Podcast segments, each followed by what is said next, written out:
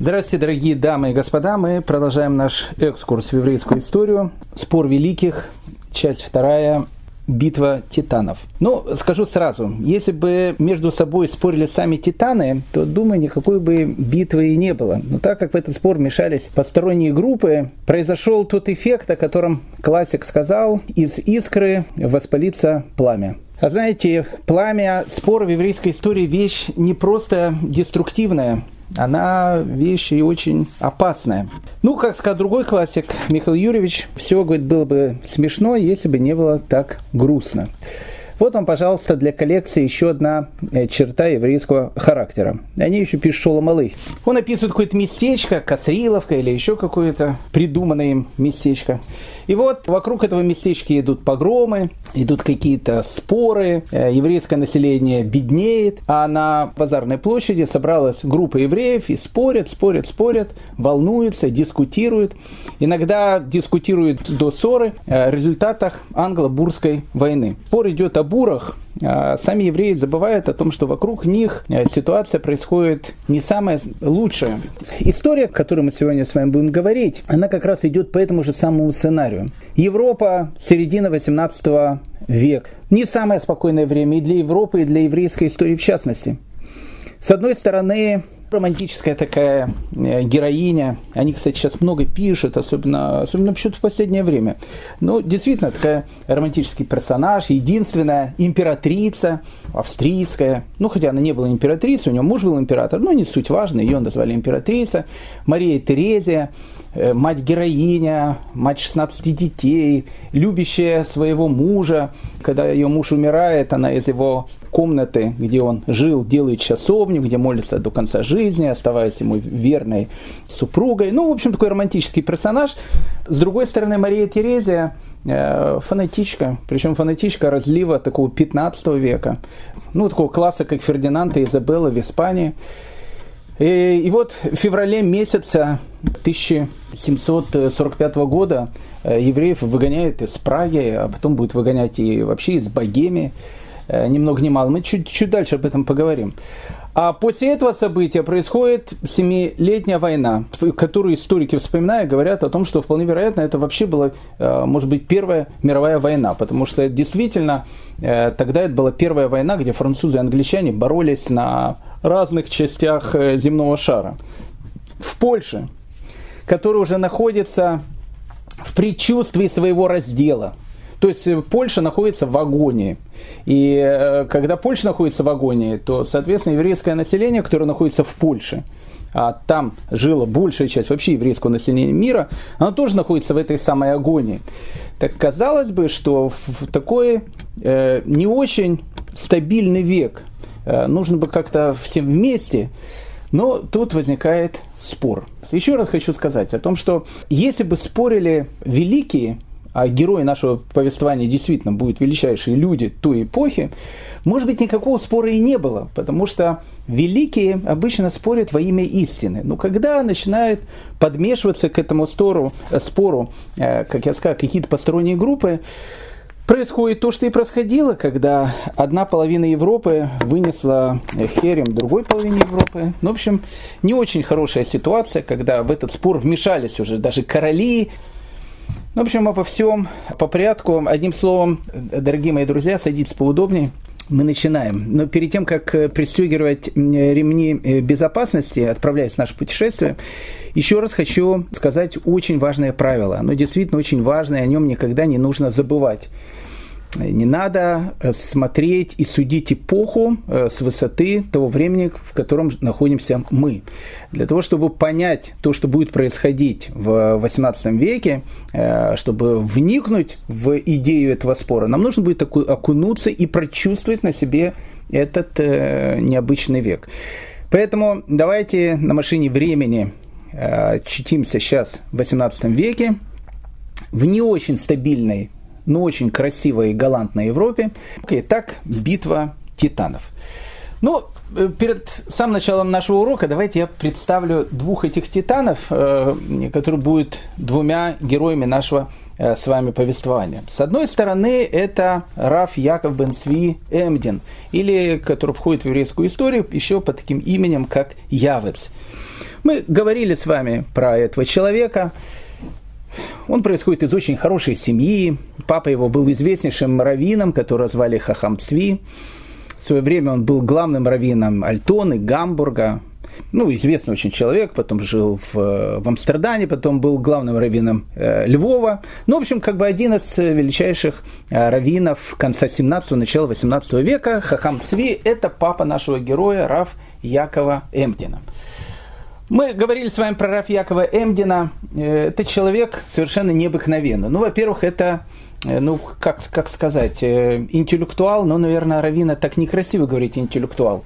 Это был гений. Гений во, во всем. То есть он он был, с одной стороны, величайший раввин, а с другой стороны, это человек был, который разбирался в любых тонкостях э, науки, э, знал множество иностранных языков, мы об этом с вами говорили, он их изучал, эти языки, э, разбирался в медицине, в астрономии, в математике, ну и так дальше. Это был совершенно гениальный человек, причем человек очень принципиальный, очень скромный. Это важная такая вещь потому что Раф Яков Эмдин никогда не занимал равинского поста. Более того, когда он поселился в Альтоне, в том городе, где он родился, было как бы такое триградие. Альтона, Гамбург и Венбек. Альтона, Гамбург и Венбек, вот эти три города, их э, назвали таким еврейским э, трехградием. Там э, был один раввин этих трех городов. Сейчас это все Гамбург и Альтона и Вандебек. Это как бы всю часть большого города Гамбурга. Тогда это было три разных города. Причем, надо сказать, что Гамбург это была часть э, Священной Римской империи, вольный город.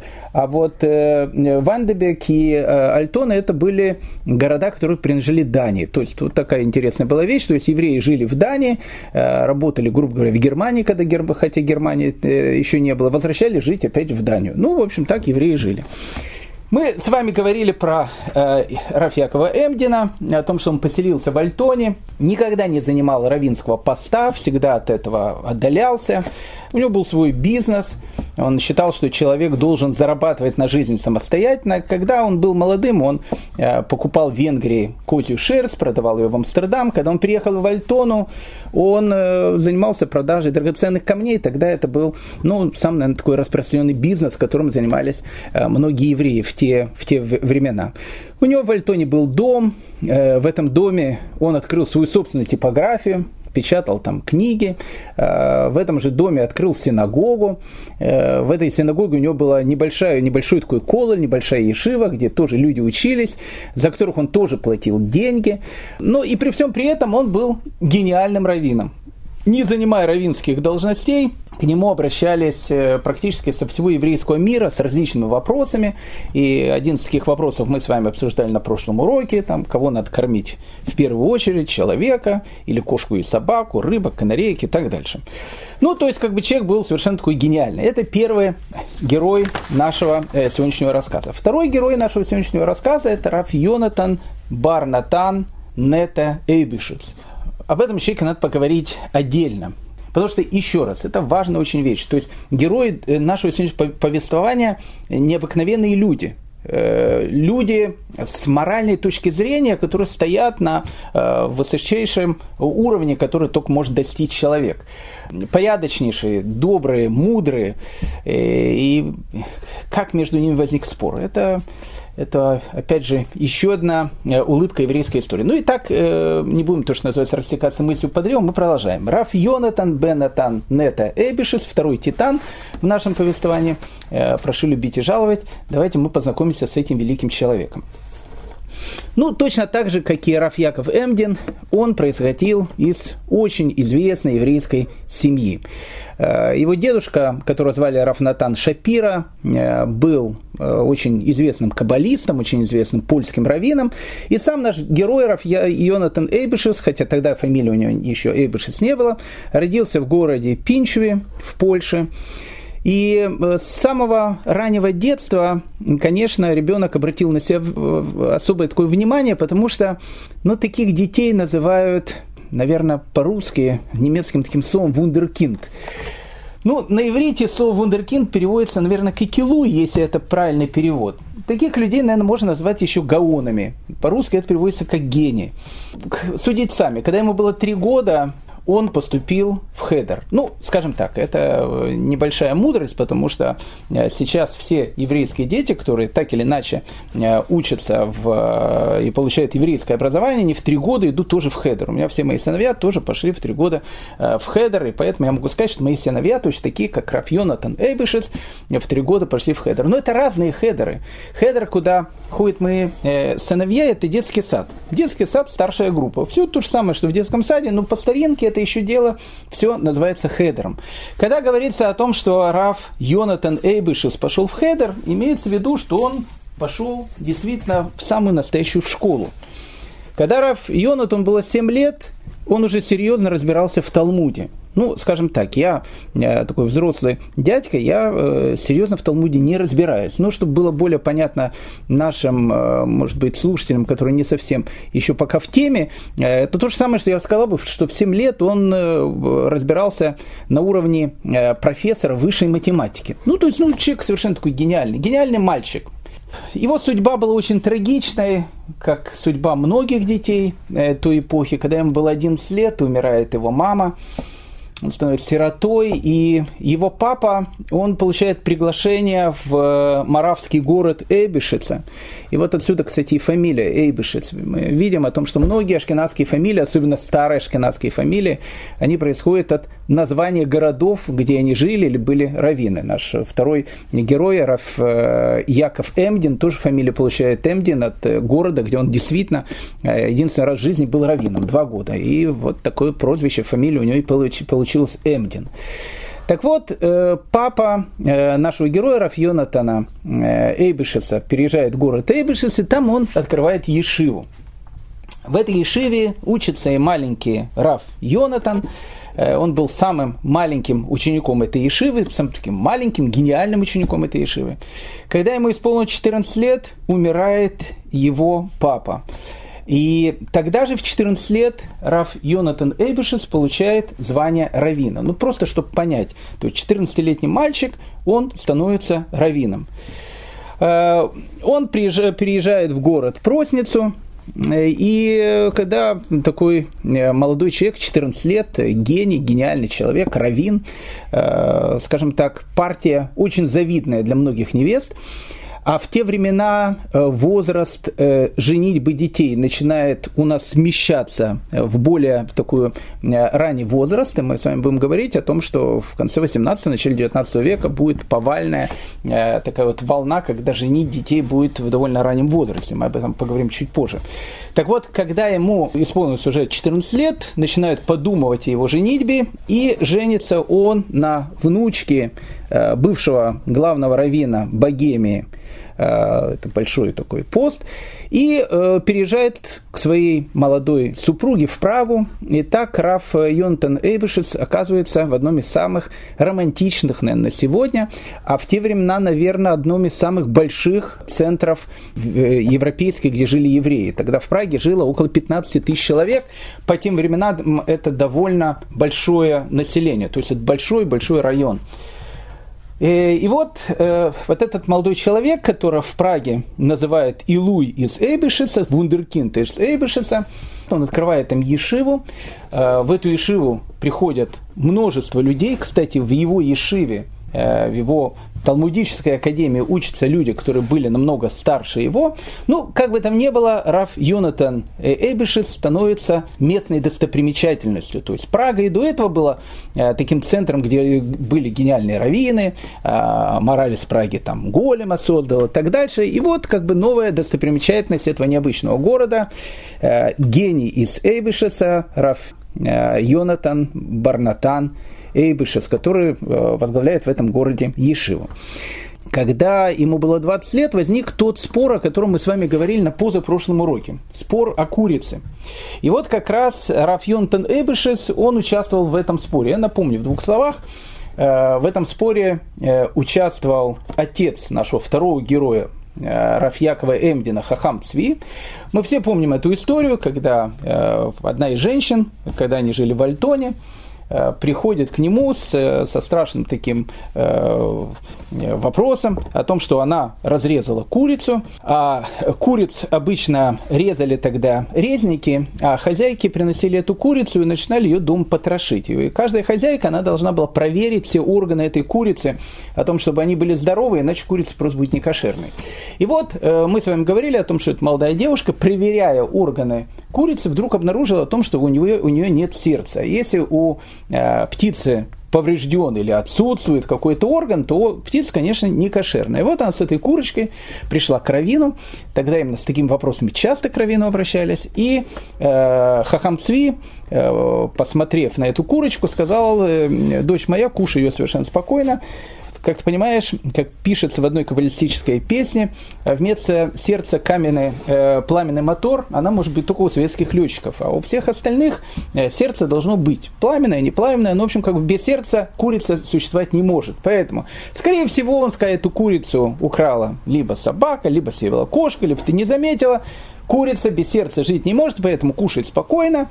А, и, в общем, курица, она является кошерной. И еще более, э, э, более э, этого он еще написал по этому поводу целый респонс о том, что, ну, как бы, животных без сердец не бывает. То есть, если нет сердца, значит, оно куда-то пропало. И вот тут 20-летний наш второй герой, Раф Йонатан который находится в Праге, пражский такой гений, он решил пойти, то, что называется, научным путем. Он решил спросить ведущих врачей Праги, э, которые преподавали на кафедре э, медицины Пражского университета, вопрос, может ли быть такая ситуация о том, что будет курица, у которой не будет сердца. И ему врачи, не еврейские врачи, э, но опять же врачи э, первой половины 17, 18 века, надо об этом помнить, э, сказали о том, что да, такие случаи в медицине бывают. Бывают такие вещи о том, что может родиться птица, и в нем может не быть сердца, и какой-то из органов он занимает э, функцию сердца. Понятно, сейчас это все звучит не научно, но с точки зрения науки того времени это было даже очень научно. И Раф Йонатан Эйбешиц, сказал о том, что э, Хахам Цви вынес неправильное решение. Такая птица, она должна была объявиться не кошерной. По одной простой причине, потому что у нее не было сердца. Более того, ситуация она была пикантная еще э, благодаря тому, что у этой девушки было два, то, что называется у нас кошерных свидетеля. То есть было два таких бородатых, э, серьезных дедушки, которые лично э, видели, когда нарезала эту курицу, и видели, что действительно сердца не было. И Рафаэль Бешец говорит, как такое может быть? Было два кошерных свидетеля, врачи сказали о том, что такой факт может существовать. Ну, в общем, был, опять же, это не то, что скандал, не то, что спор. Такие споры у нас э, происходят часто, опять же, спор во имя истины, но в результате этого Хахам Сви, он покинул Альтону, э, приехал в Гамбург. Ну, в общем, я к чему это просто рассказываю. Э, когда происходил этот спор, Раф Йонатану Эбешесу было 20 лет. То есть 20-летний э, молодой раввин, он вел такие споры, такие, такого уровня. Раф Йонтан Эйбешец, э, возглавляя Ешиву, он тоже жил по правилам о том, что за Тору деньги получать запрещено, поэтому у него была профессия. В первую очередь он занимался э, различными растаможиванием различных товаров. Это и сейчас хорошая э, такая вот вещь, а в те времена тем более. То есть он занимался различными растаможками. То есть, когда э, в Прагу возили какие-то товары, купцы и так дальше, то есть он был таким таможенным агентом, э, который помогал человеку, там, скажем так, меньше и более правильно заплатить те деньги, которые он должен был заплатить за тот товар, который он проводил.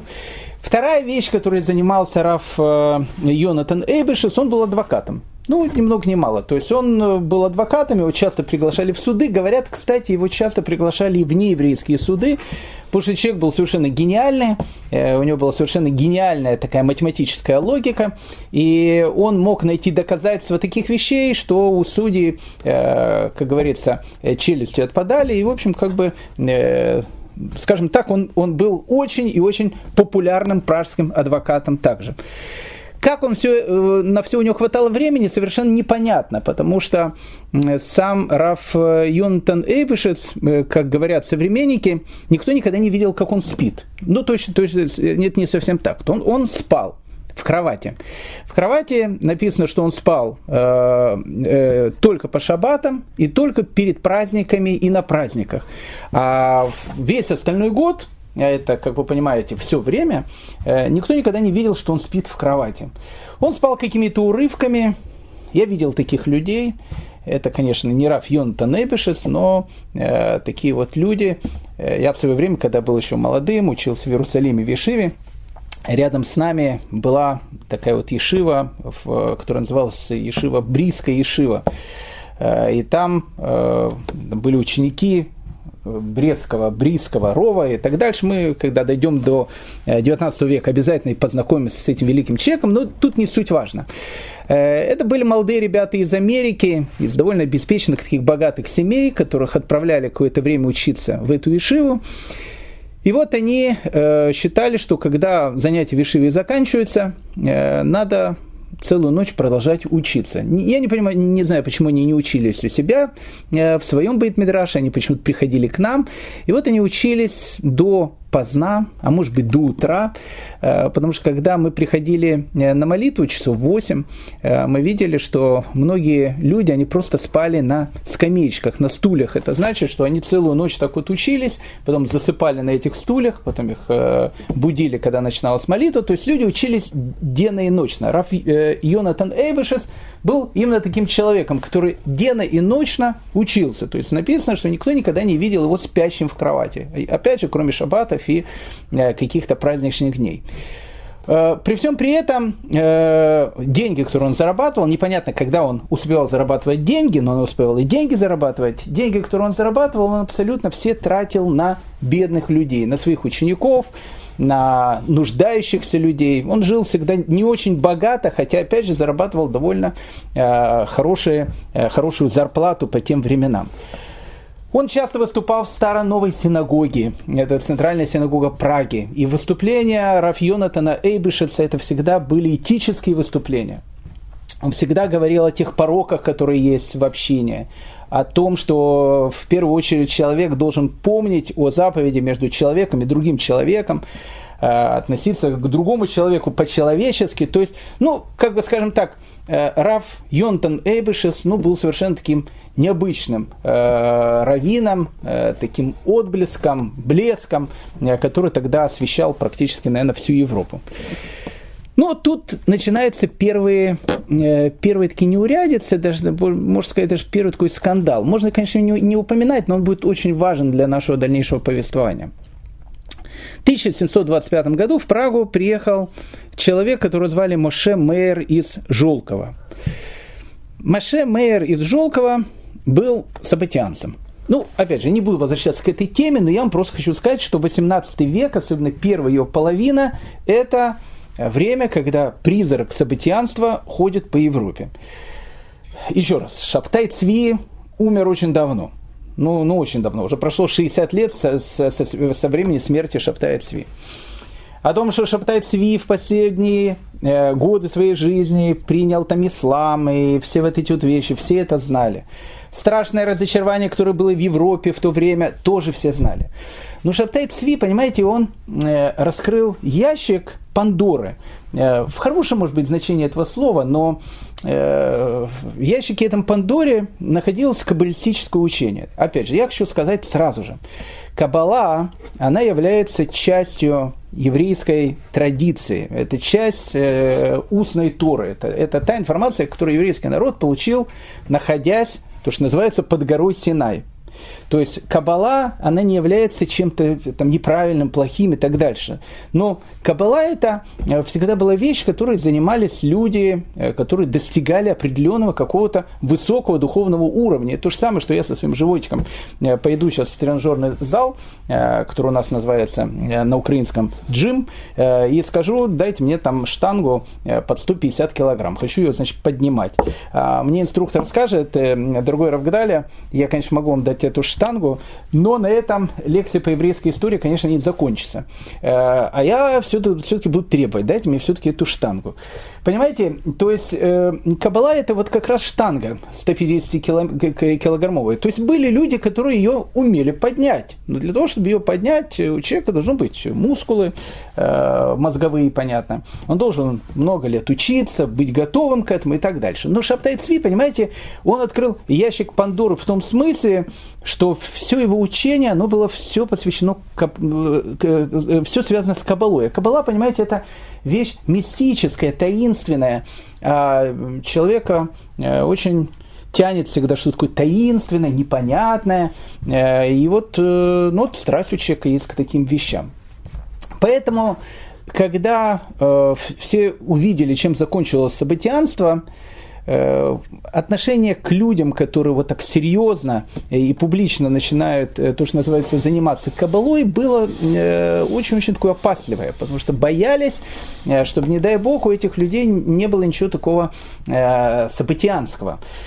На эту самую, э, в эту самую яму упадут два великих человека, о которых мы будем говорить вскоре. Это был и Рамхаль, и Балшемтов. Их именно из-за этого и будут критиковать о том, что у них э, было такое открытое э, занятие кабалой, то, что они там пропове- э, учили других людей.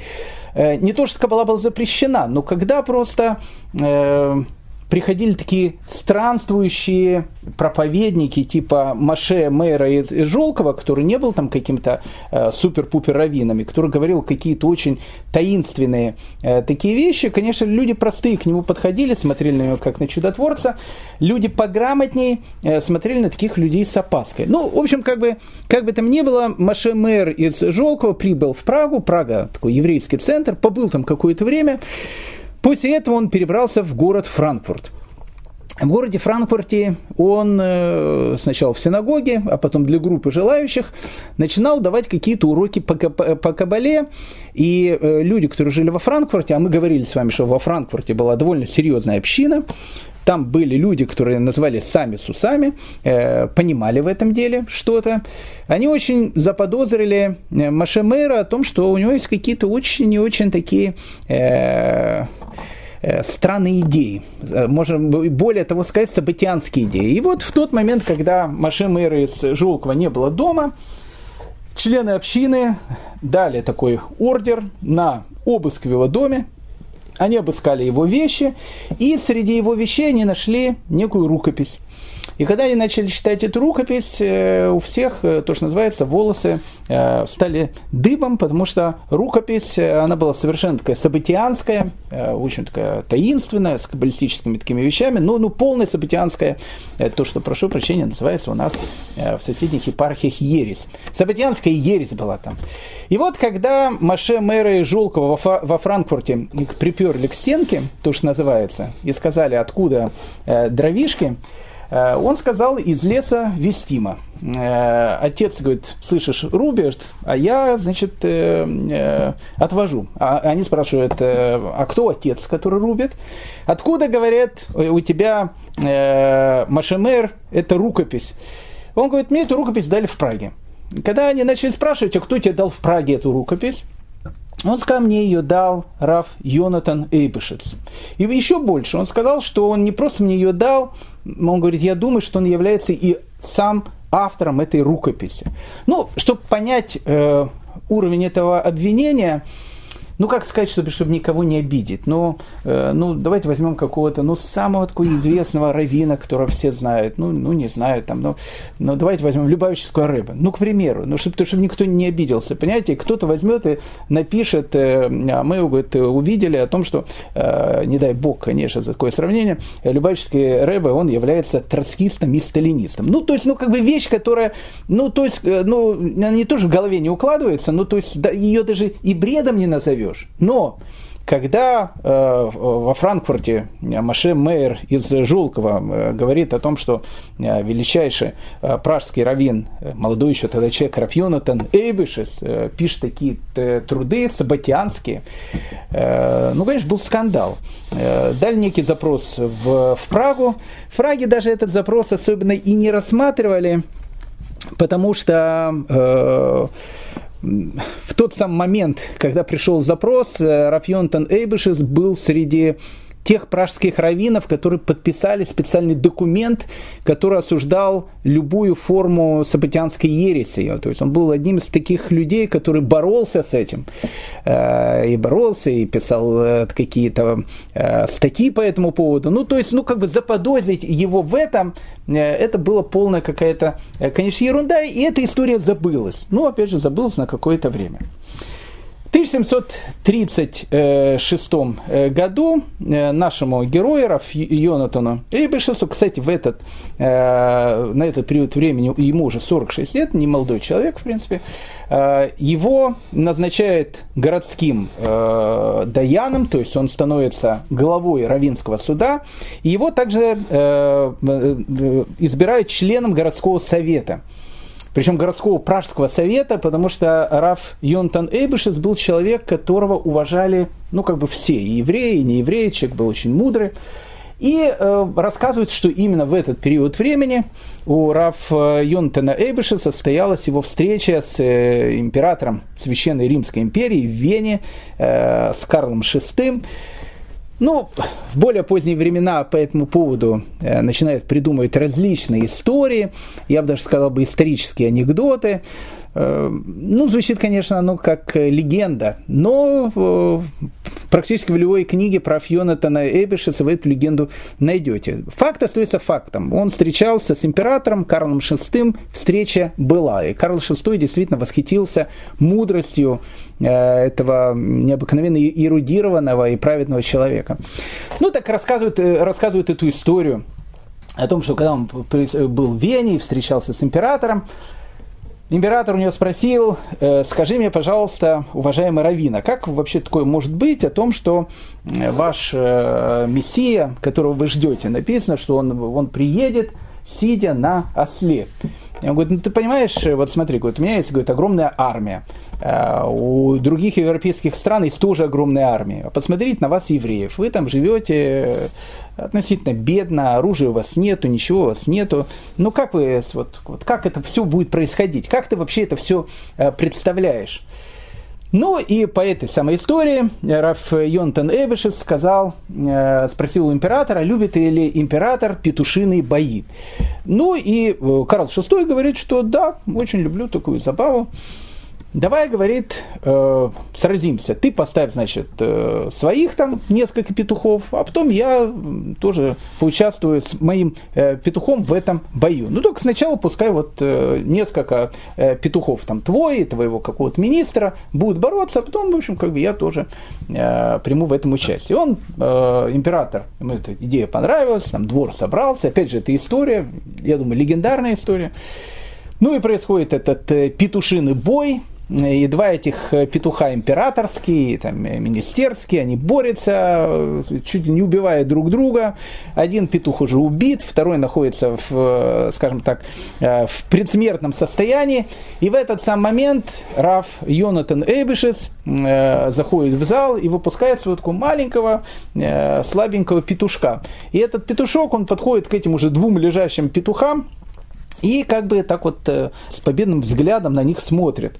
Тогда Карл VI спросил, что сие значит. Он говорит, сие значит то, что э, когда крупнейшие империи мира, они будут бороться друг с другом, э, в конце концов, когда то, что написано на обломках самовластия, вот как раз говорит и Раф Йонтен Эйбешес, и напишут наши имена. Вот тогда вот действительно придет Машех, и как бы все его э, признают. Э, как бы там ни было, Раф Йонатан Эйбешес, человек, еще раз, очень легендарный, э, очень известный, в Праге все его знают, к нему обращаются со всех стран мира, к нему, ему задают вопросы даже из земли Израиля. Ну, то есть один из серьезнейших таких законодательных авторитетов той эпохи. Итак, Раф Йонтон Эйбышес, он живет в Праге, э, такой великий раввин, глава местного э, раввинского суда, ну, в общем, человек очень, который занимает большую должность. Э, в Альтоне в этой, тоже в, в Западной Европе, живет второй наш персонаж, Раф Яков Эмдин, который не занимает никаких постов, который, у которого есть своя собственная домашняя синагога, но который тоже является великим раввином, которому тоже задают различные вопросы и так дальше. Но тут э, начинает происходить в мире события, которые очень-очень потом повлияют на э, наше дальнейшее повествование. Это очень важные такие события. Э, к 1700 1941 году э, Прагу окружает франко-саксонские э, войска. Мы сейчас вернемся к тому, причем тут французы. Саксонцы, понятно, они недалеко находятся. Причем тут французы, сейчас об этом скажем. Они окружают Прагу.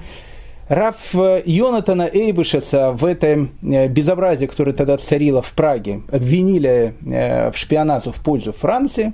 Э, интересное такое было обвинение. Его посадили в тюрьму э, ненадолго. Потом французы входят в Прагу. Они в Праге были два года, с 1741 по 1742 год. И как раз в это самое время, понятно, Рафьонтона Эйбышеса из тюрьмы э, выпускают как раз э, Рафьонтона Эйбышеса и приглашают стать раввином города Мец. Мы сейчас поговорим про этот город, э, столица Лотарингии. Э, город побратим с городом Прагой. Но перед тем, как мы поговорим о городе Меце, давайте мы Раф э, Юнтена Эйбешеса ненадолго оставим и посмотрим, что тогда происходило в Праге, плюс-минус в эти самые времена, потому что это тоже будет важно для нашей дальнейшей понимания происходящего в то время. В 1740 э, году умирает Карл VI, тот самый Карл VI, тот самый император э, Священной Римской империи германской нации, э, с которой, по легенде, Раф Эйбышес и делал эти бои с петушками. У Карла VI не было мужских потомков. Э, единственное, кто у него было, у него была дочка. Э, очень красивая такая девочка, ее звали Мария Терезия прям как Мария Мирабелла. Ну, такая, есть ее портреты в детстве. Она была, кстати, очень набожная девочка.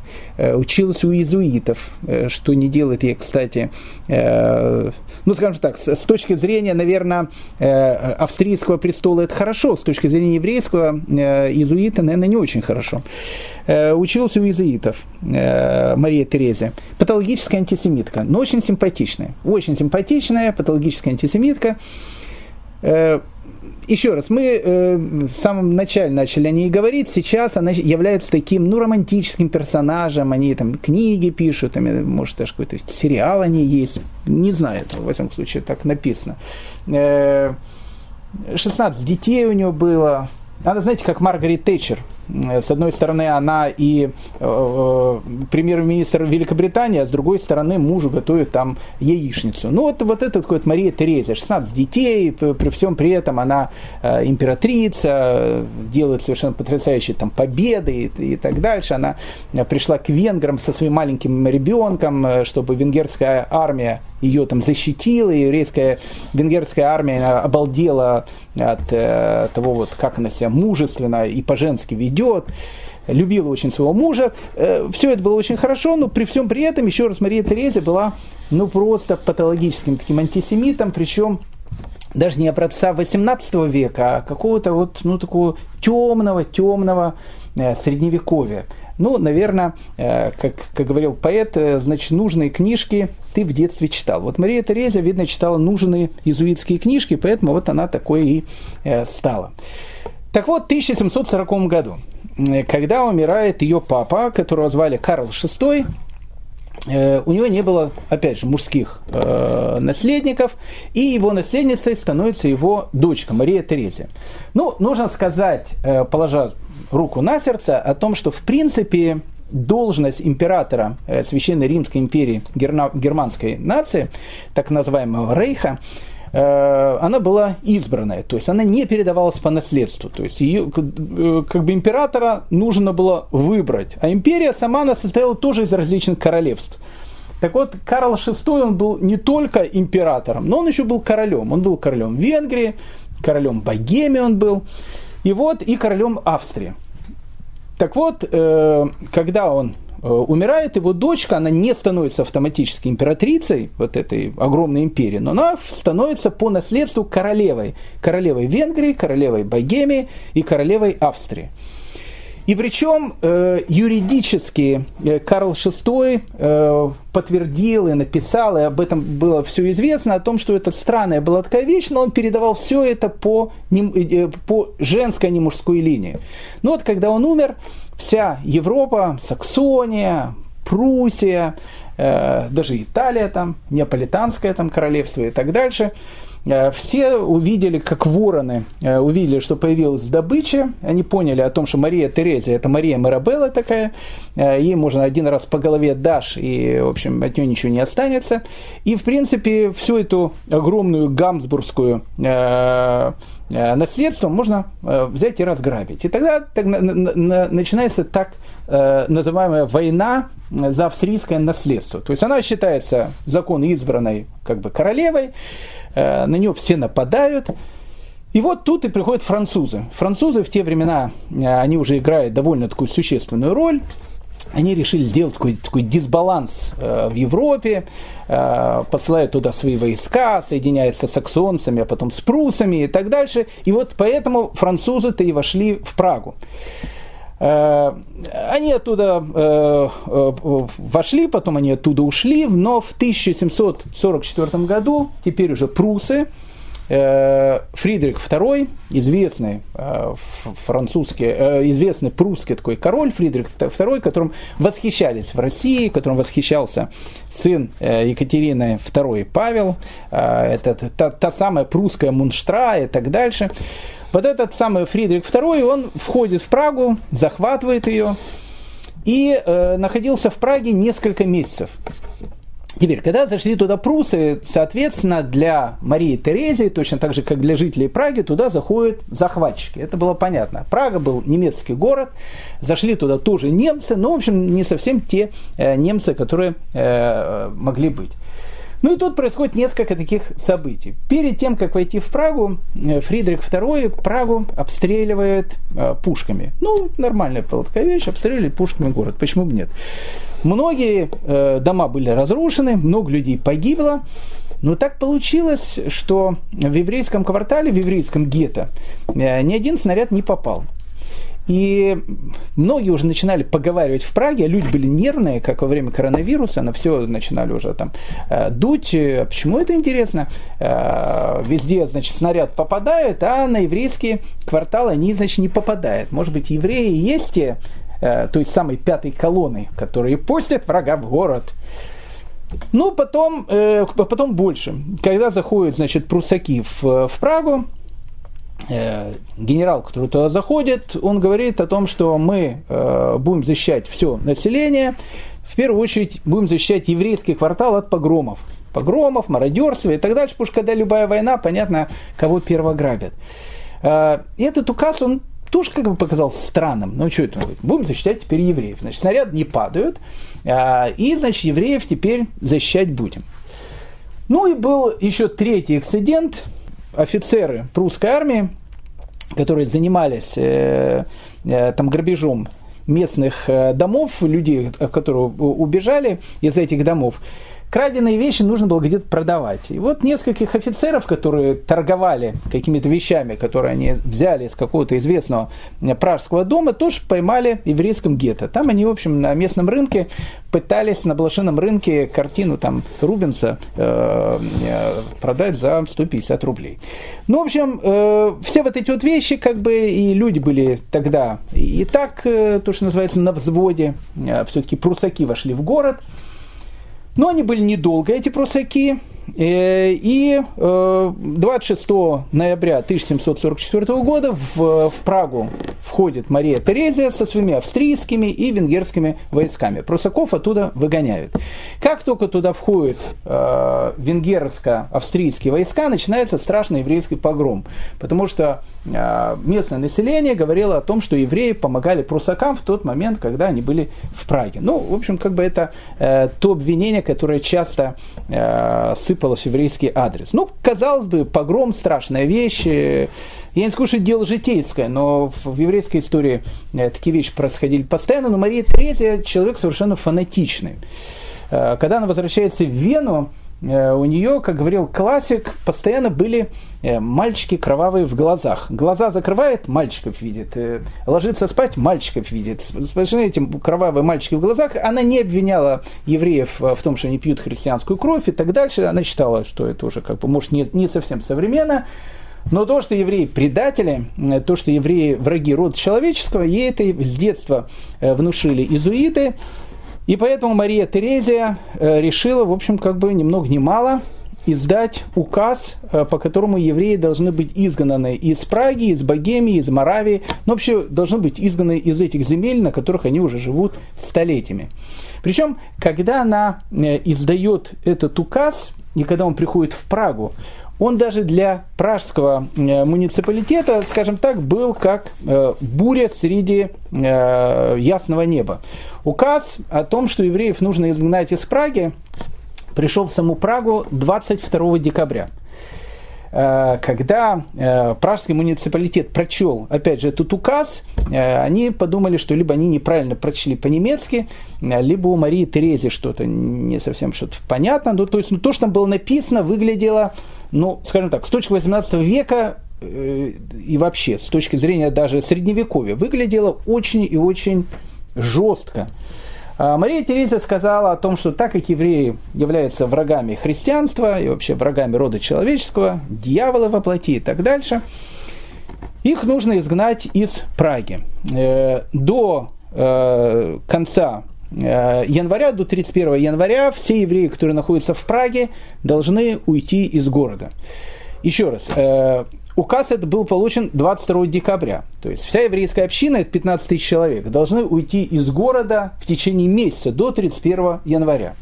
Теперь э, Мария Тереза пишет, ну мы же не, там, не звери какие-то, поэтому э, евреи могут находиться э, недалеко от Праги, до конца июня 1745 года, а в конце июня 1745 года все евреи, которые э, вышли из Праги, и которые живут в Богемии, и которые живут в Моравии, они должны покинуть эти территории. Куда? Непонятно. Просто изгоняют евреев.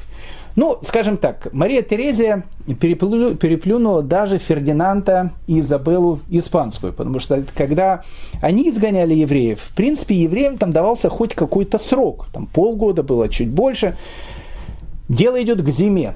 15 тысячная еврейская община. Женщины, дети, старики, ну, ну как бы, ну, община. 15 тысяч человек живут в городе, живут в домах, у людей есть какая-то работа, у людей есть крыша над головой. Я не скажу, что Прага это Сибирь, но зима 1745 года была э, очень холодной зимой, как вспоминают очевидцы. Куда евреям уходить? Евреям уходить никуда. Ну и тогда уже пражский муниципалитет пишет Вену письмо о том, что уважаемая Мария Терезия, э, на самом деле, может, это очень жестко, э, нет никаких доказательств о том, что евреи, они действительно помогали рабам, э, врагам, на евреях держится большая часть экономики города, ну и как вообще всех людей, 15 тысяч человек выгнать из города. Но Мария Терезия, она стояла четко на своем, сказала, до 31 января, значит, всех надо выгнать. Время подходит к 31 января, евреи не знают, что делать. Э, местный совет э, где-то даже на стороне евреев, но говорит, мы ничего не можем сделать, это приказ приходит из Вены.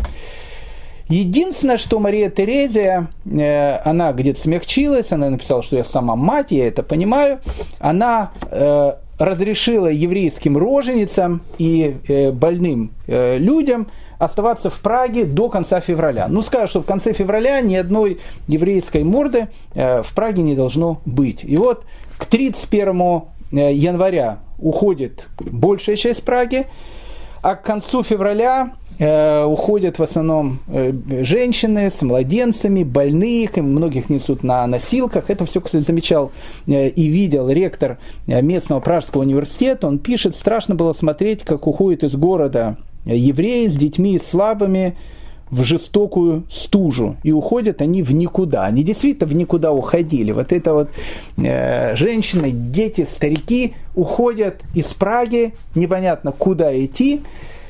В Праге остается 2000 последних евреев, самых богатых. Им разрешили находиться в Праге до конца марта, для того, чтобы они заплатили долг казне в 150 тысяч, какой-то огромный долг, 160 э, тысяч, э, прошу прощения, гульденов они должны были заплатить, как налог, который должна была заплатить община, а потом э, все, они изгоняются из города.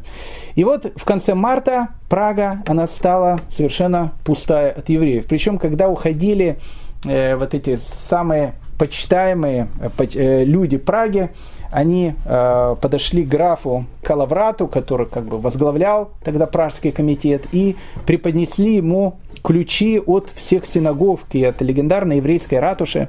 Э, для тех, кто бывал в Праге, видел эту ратушу рядом со старой новой синагогой, где часы идут э, в, другую сторону, и там написаны еврейские цифры. Э, легендарная еврейская ратуша, которую в свое время те же самые э, австро-венгерские, австрийские императоры э, евреям дали за ту помощь, которую они оказывали в обороне Праги, это еще было в 17 веке. И вот евреи уходят из Праги. Где евреям находиться? Евреи находятся рядом с Прагом. Уходили они зимой. Э, жить им негде. Они снимали в каких-то местных деревнях э, какие-то хаты, в которых они находились. Многие умирали. Э, еще раз, зима была очень-очень холодной. Но над всем висел этот домоклов меч, потому что, в принципе, в Прагу можно было приходить и, и уходить, если у людей был какой-то бизнес, какая-то работа. Но все понимали, что до конца июня ни один еврей не, не может остаться не только под Прагой, но вообще во всей Чехии, из э, э, Моравии, из Богемии, все евреи должны были уйти, при, причем непонятно куда. И вот наступает э, конец июня 1745 года, и евреи не уходят. Евреи не уходят по одной простой причине, потому что уйти им было просто некуда. Ну, просто некуда было уйти. Это был уже не 15 век, э, когда э, их бы там собрали, э, как в 1497 году на площади там, Португалии всех насильно крестили. Это все-таки середина 18 века. Прошу прощения, уже Ломоносов, можно сказать, первые свои стихи начинает там пописывать. Евреи не уходят Императрица спрашивает, почему евреи не ушли, не покинули Богемию, э, Моравию, и почему они еще там находятся. И местные власти не то, что они саботируют, э, они пишут Вену, говорят, слушайте, а куда они действительно уйдут? Ну там, ну как бы, 15 тысяч живет только в Праге, а, а в Богемии, в Моравии. Их, это вообще тысячи людей. Куда им вообще уйти? В никуда. Ну и вот начинается вот эта вот игра. То есть евреи должны уйти, они остаются на каком-то нелегальном э, положении, в таком нелегальном положении они оставались три года. То есть Мария Терезия постоянно пишет письма. Почему евреи еще там? Ей пишут письма, да-да, э, Ваше Величество, мы их выгоним, мы их выгоним завтра, послезавтра, на следующей неделе. И вот начинается эта катавасия. Ну и тут уже как бы, все-таки это 18 век, э, начинает подключаться уже и Европа.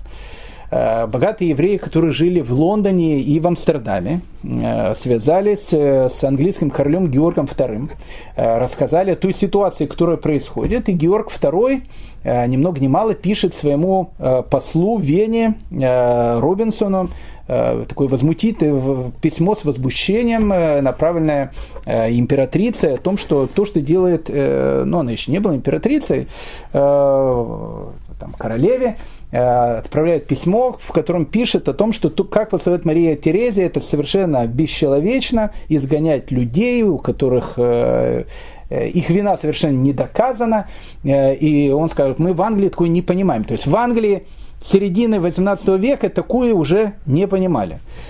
Голландия. Голландия, э, ну в Голландии вообще много евреев, и э, голландский посол – Вене, э, ни много ни мало, э, когда добился аудиенции у Марии Терезии, говорит ей, что Ваше Королевское Величество должна знать о том, что все короли в мире, они являются помазанниками Бога. Э, и наступит момент, когда перед Богом нужно будет давать ответ. И он говорит, что вот Ваше Королевское Величество должна будет подумать, а что она скажет Богу когда он спросит, э, как ты изгнала э, такое огромное количество народа. Мария Тереза спросила, вы мне угрожаете? Он сказал, я не угрожаю, я просто констатирую факты. И вот так вот, вот это вот давление на Марию Терезию, оно было три года, нужно было как-то выходить, сделать хорошую мину из плохой игры в 1748 году. Мария Терезия говорит, что нужно сделать еще один значит, судебный процесс, посмотреть, были виноваты евреи, не были виноваты евреи. Ну, большинством голосов было сказано о том, что евреи должны вернуться в Прагу, и не надо их ниоткуда изгонять. В Праге, в пражском муниципалитете были счастливы, Три года назад был еврейский погром, а сейчас евреев, когда они возвращались в Прагу, там встречали как героев, потому что э, экономика города за э, эти три года, то, что там не было евреев, она э, потихонечку начинала загибаться, то, что называется. Но э, еще надо сказать два-три слова насчет Марии Терезии. Ее весь этот антисемитизм, он был всю ее жизнь. Э, она, допустим, издала указ о том, что во всей ее империи ну, в частности, не во всей империи, в частности, это касалось Моравии и Богемии, она что ж королева была этой, этой, этой, этой территории. Э, она издала указ, в котором э, было написано о том, что еврейское население надо как сокращать. По большому счету, Гитлер, когда э, думал о плане окончательного уничтожения еврейского народа, там тоже были разные предложения. Одно было предложение евреев, э, ну, в общем, как бы сделать так, чтобы они были бездетными, а не убивать их. Для того, чтобы еврейский народ их не убивать, но так потомков у них не будет, то они там через какое-то количество лет э, сами помрут. Ну, как вы понимаете, э, победила там другая точка зрения, глобальное окончательное решение еврейского вопроса. Э, все это вы э, прекрасно, конечно, знаете. Так Мария Терезия была э, ну, человеком, который думал в таких же масштабах. Что нужно сделать с того, чтобы евреев там не было? Просто таких изгнать невозможно. Поэтому она издает указ о том, что в каждой еврейской семье, прям как в Китае, может жениться только один ребенок, один сын. А, а все остальные, если они хотят жениться, если хотят жениться только не на территории Богемии и Моравии, они должны уехать, они лишаются гражданства, лишаются всего, пускай живут в других странах. Тут может из семьи жениться только один человек, и э, так она считала, еврейское население будет со временем сокращаться. Ну, тут, опять же, э, ирония судьбы, э, можно сказать, еще одна улыбка истории. Мария Терезия всю жизнь пыталась избавиться от евреев. Но э, в 1772 году происходит первый раздел Польши, о котором мы с вами будем там много говорить. И Австрии достается Галиция. А в Галиции было 150 тысяч евреев. И так Мария Терезия, которая всю жизнь э, пыталась там, э, вычеркивала себе в блокнотиках, на одной еврея стало меньше, на двух евреев стало меньше. Вдруг, когда получает Галицию, получает сразу 150 тысяч евреев, которые теперь уже законно как бы живут в Австрии. Ну и надо сказать, что ее э, сын, которого звали Йозеф, Йозеф II, э, был человеком, который много, кстати, сделал для Праги и для пражской еврейской общины. И отныне, если вы посетите э, пражский квартал, э, вы увидите, что этот квартал называется Йосифов Йозефов э, в честь э, вот как раз сына э, Марии Терезии, который стал императором, кстати, не совсем плохим. Ну, у Марии Терезии, кстати, и не скажу, что наказание свыше, но, в общем, ее дочка, тоже такая красавица, любившая там конфеты и шоколад, ее, кстати, звали Мария Антуанетта. Она была женой Людовика XVI, э, которого, э, которым, которым революционеры, как вы знаете, во время французской революции отрубили голову. Итак, мы оставляем э, Марию Терезию, мы оставляем сейчас Прагу и возвращаемся к нашему Раф Йонатану Эйбешицу, который, слава богу, это изгнание из Праги не, не увидел, потому что в 1742 году его приглашает в город-герой Мец. Ну, я вам хочу сказать такую вещь. Да, надо, надо сейчас два-три слова сказать насчет города Героя Меца. Тогда будет более понятно, о чем идет речь. Э, были две таких области, за которых э, война шла долгие-долгие годы. И она закончилась только, я думаю, в 1945 году французской победой, потому что эти области стали частью Франции. Но долгие-долгие годы шла э, борьба, чьи они будут, немецкие, французские. Одна из этих областей, областей называется Эльзац, со столицей в Страсбурге. Вторая называется Лотарингия, со столицей в городе Героя Мирцы. Ну, само понятие лотарингия, оно происходит от э, имени Лотера. Лотер был внуком Карла Великого. Э, и вот э, первый такой варварский император, Карл Великий, свою огромную эту империю он разделил между своими там сыновьями, потом внуками. И вот как бы вся вот эта вот территория, которую сейчас называют Лотарингия, досталась его внуку Лотеру. Отсюда идет это название. Ну, до 16 века Ильзац со столицей в Страсбурге и Лотарингия, Лотарингия со столицей в Меции, она формально принадлежала не Франции, а формально принадлежала, ну не было понятия Германия, ну, скажем так, она принадлежала германскому э, миру, священной Римской империи, германской нации. Ну, будем говорить Германия, например, Австрия, Германия, как угодно э, можно это назвать. Э, ну, тут происходит э, завоевание. В 1567 году Франция отбила у австрийцев Мец. Лотарингию еще не отбила, э, она отойдет в Францию чуть позже. А Мец, как бы столицу Лотарингии, отбила. И тут получилась, опять же, пикантная ситуация. С одной стороны, во Франции евреев нету.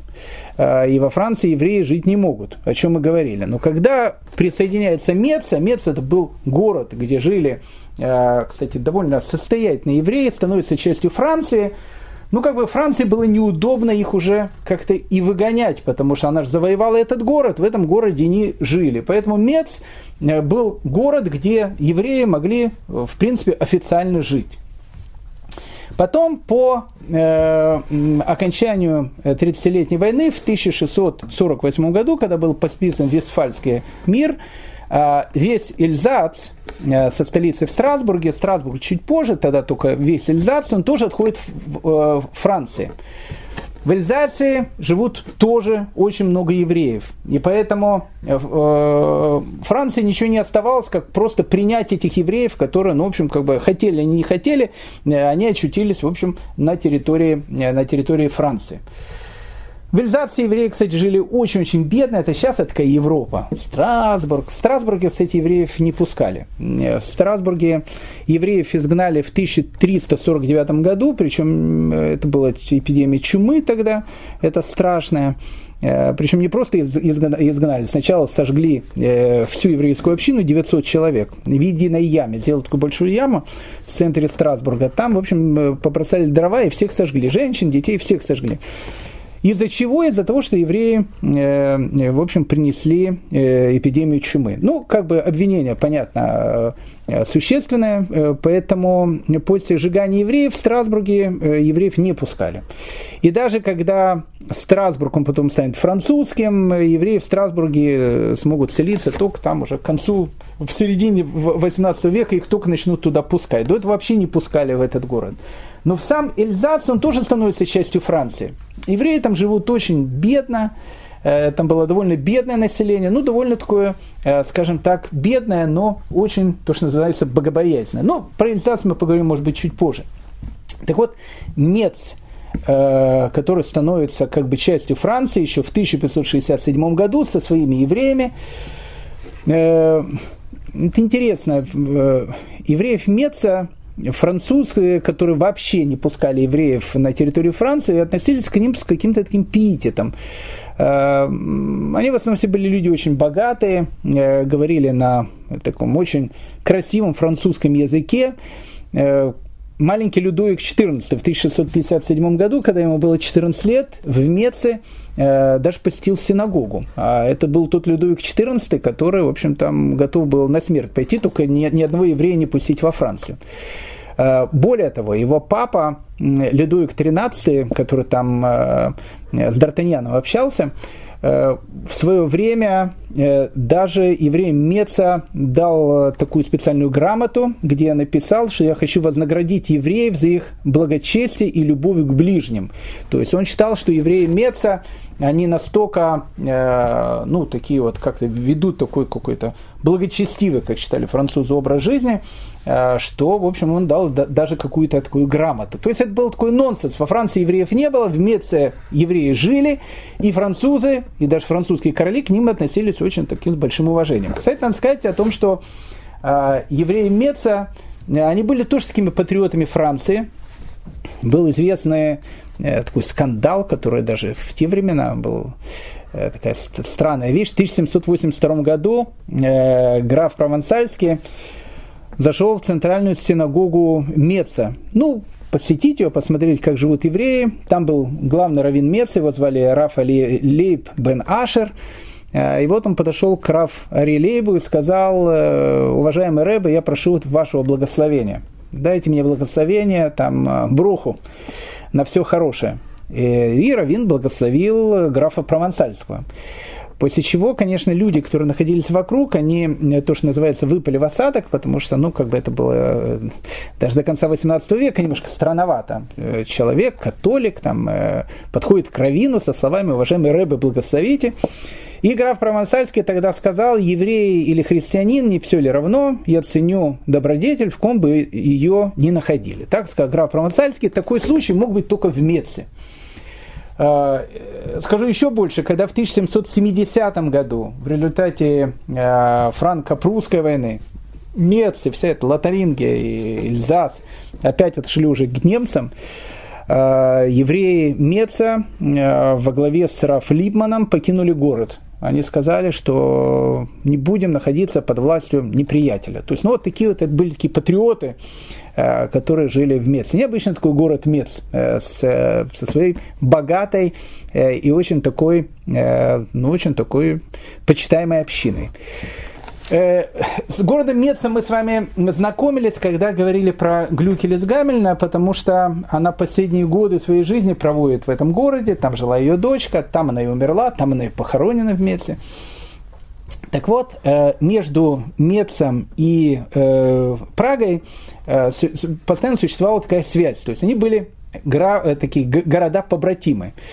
Э, которые работали по э, такому принципу, как только в Праге какой-то большой э, раввин можно было видеть о том, что его можно перетащить, Медская община сразу же, конечно, этого равина с Праги и перетаскивала. Поэтому э, быть раввином Меца, это, ну, наверное, не так почетно, как быть раввином Праги, но все-таки община тоже очень большая, поэтому обычно всех своих раввинов, а тогда раввинов покупали, тогда раввинов приглашали разные общины. Э, Местская община, в общем, всех своих раввинов брала из Праги. Но один из самых известных, наверное, раввинов, который был в Мец, это был Раф Авраам Броде. Э, до этого он был главным раввином Праги, потом местская община предложила ему, э, ну, сделала такое предложение, от которого Раф Авраам Броды не смог отказаться, и он становится раввином Меца. Кстати, когда он становится раввином Меца, это и описывает Глюкин из Гамельна. Обратите внимание, мы постоянно что-то к ней возвращаемся к этой женщине. Она была свидетелем того, как Раф Авраам Броды становится э, раввином Меца. Она пишет, ограничиваясь, тем, что скажу, раввин Авром Брода прибыл в положенный срок. Его встретили в Меце с большим почетом, и мы выстроили дом с отдельным помещением для занятий и его личным креслом. Насколько мне известно, такого в Меце еще никогда не бывало. Много, можно сказать о его личности, эрудиции, добрых делах и, главным образом, о том, как он день и ночь сидел над своими учеными книги и проповедовал Тору евреям. Вообще известно, что он брал детей, которые почти ничего не знали, и превращал их в гениальных учеников. Он был великим знатоком Торы. Но вскоре нашей радости пришел конец. Обратите внимание, это чисто э, такие вот вещи, которые тогда происходили. Э, крупных раввинов, за крупных раввинов боролись крупные общины. Этот великий ученый дал согласие стать раввином Франкфурта. Франкфурт тогда тоже серьезный такой центр Сколько наши руководители не убеждали его остаться в Меции, предлагая все, чего он не пожелает, он не изменил свое решение. После его отъезда для нас настали плохие времена. Одни болели, другие несли большие денежные убытки. Ушли из жизни много крепких молодых женщин, о которых нельзя было ничего сказать дурного. Все были в горе. Да проявит Господь свое милосердие и да снимет свой гнев с нас и со всего народа Израиля. Это Гликель из Гамельна. Так вот, в Меце э, очень часто из Праги э, то, что называется, перекупали раввинов. После Рафа Врамброда, э, раввином Меце, был э, человек, с которым мы знакомились, Раф Иушуа Фальк, который входит в еврейскую историю под именем Пнея Шуа. И вот в 1742 году раввином Меце становится и наш герой, Раф э, Йонатан Эйбишец. Э, его приглашает в этот город, и он становится главным раввином Меце. Но Раф Йонатана Эйбишеса сказать, что любили в Меце, это ничего не сказать. То есть он, он стал, э, ну он сам по себе был человеком таким совершенно необычным, мы с вами говорили, но в Меце он стал центром жизни всех евреев.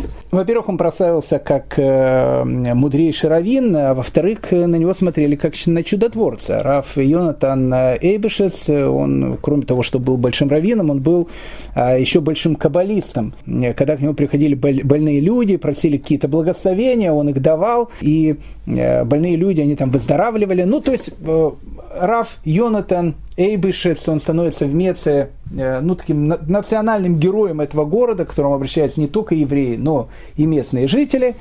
Но э, всему хорошему э, когда приходит конец, потому что в 1750 году Раф Йонта Нейбышес был уже раввином города 8 лет, это по тем временам довольно много, и его приглашает э, к себе тройственный союз Альтона, Гамбург и Вайнсбек. Вот эти вот три города, это вот эти три градия, э, они приглашают Раф э, Йонатана Эйбешеца стать э, главным раввином трех этих городов. Это очень-очень почетная Э, такая должность, не менее почетная, что, чем быть главным раввином Праги или рави, раввином Меца. И Раф Йонтон Эйбешет соглашается, что он станет раввином этих городов. Местные евреи Меца точно так же умоляли его остаться в городе. Э, он скажет, что я у вас уже был много лет, 8 лет, э, надо переезжать в другое место. Раф Йонтону Эйбешесу уже 60 лет, и он переезжает в город-герой Альтону. Когда он ехал в Гамбург, говорят, что его приветствовала вся община. То есть э, пишут очевидцы той эпохи, 1750 год, э, они говорят, что никогда не видели такого въезда э, ни одного раввина в Гамбург. Его встречали там, ну не знаю, как национального героя. Когда он ехал в Альтону, это был его первый шаббат, э, в качестве главного раввина в Альтонской синагоге, после этого он прочел проповедь. Эта проповедь произвела на людей такое впечатление, что когда раввин ушел из синагоги, написано, что вся синагога и вообще весь, вся еврейская община сопровождалась песнями его до дома.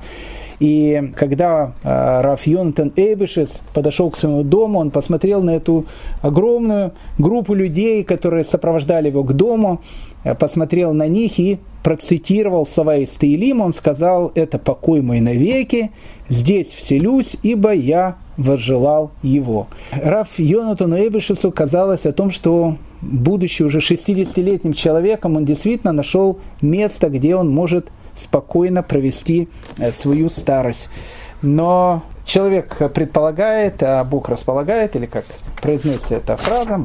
Ну, в общем, расскажи Богу о своих планах, э, чтобы он улыбнулся. Одним словом. Раф Йонатан Эбишец становится главным раввином этого Триградия, и тут выясняется некая пикантная подробность. Дело в том, что когда Раф Йонтон Эйбишес ехал в Гамбург, он остановился в свое время во Франкфурте. Ну и это, кстати, это продолжалось и в Меце.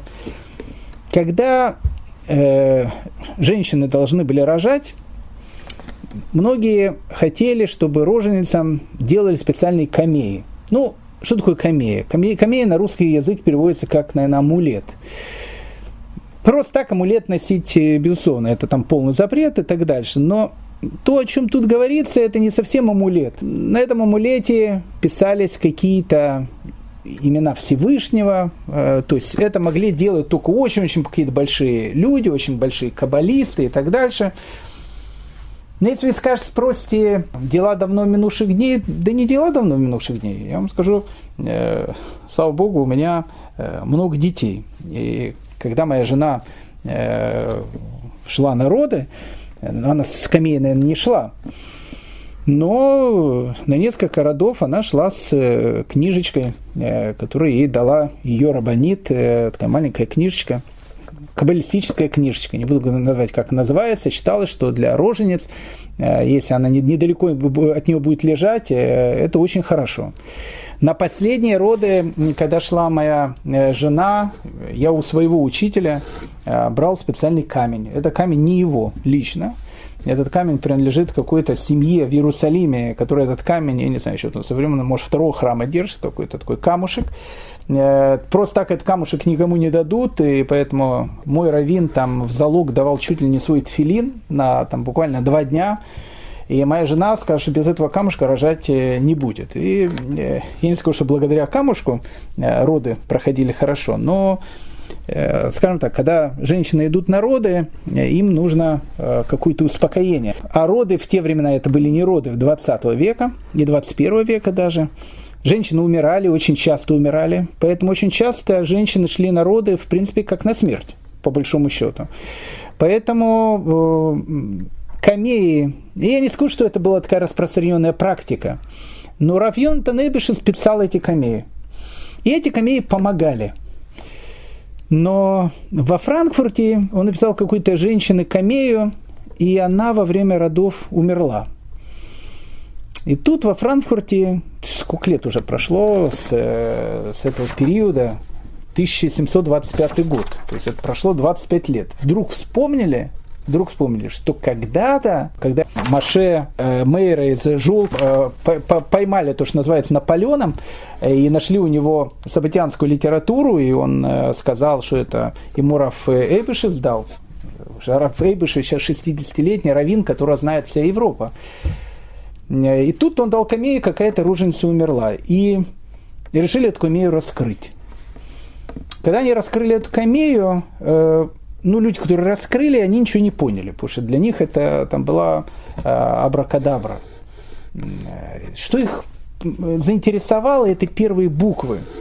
Там было написано две буквы бет, бет, бет, а потом было написано две буквы алиф, алиф, алиф. Как-то странно так было написано. И они что-то заинтересовались, и они решили спросить у экспертов.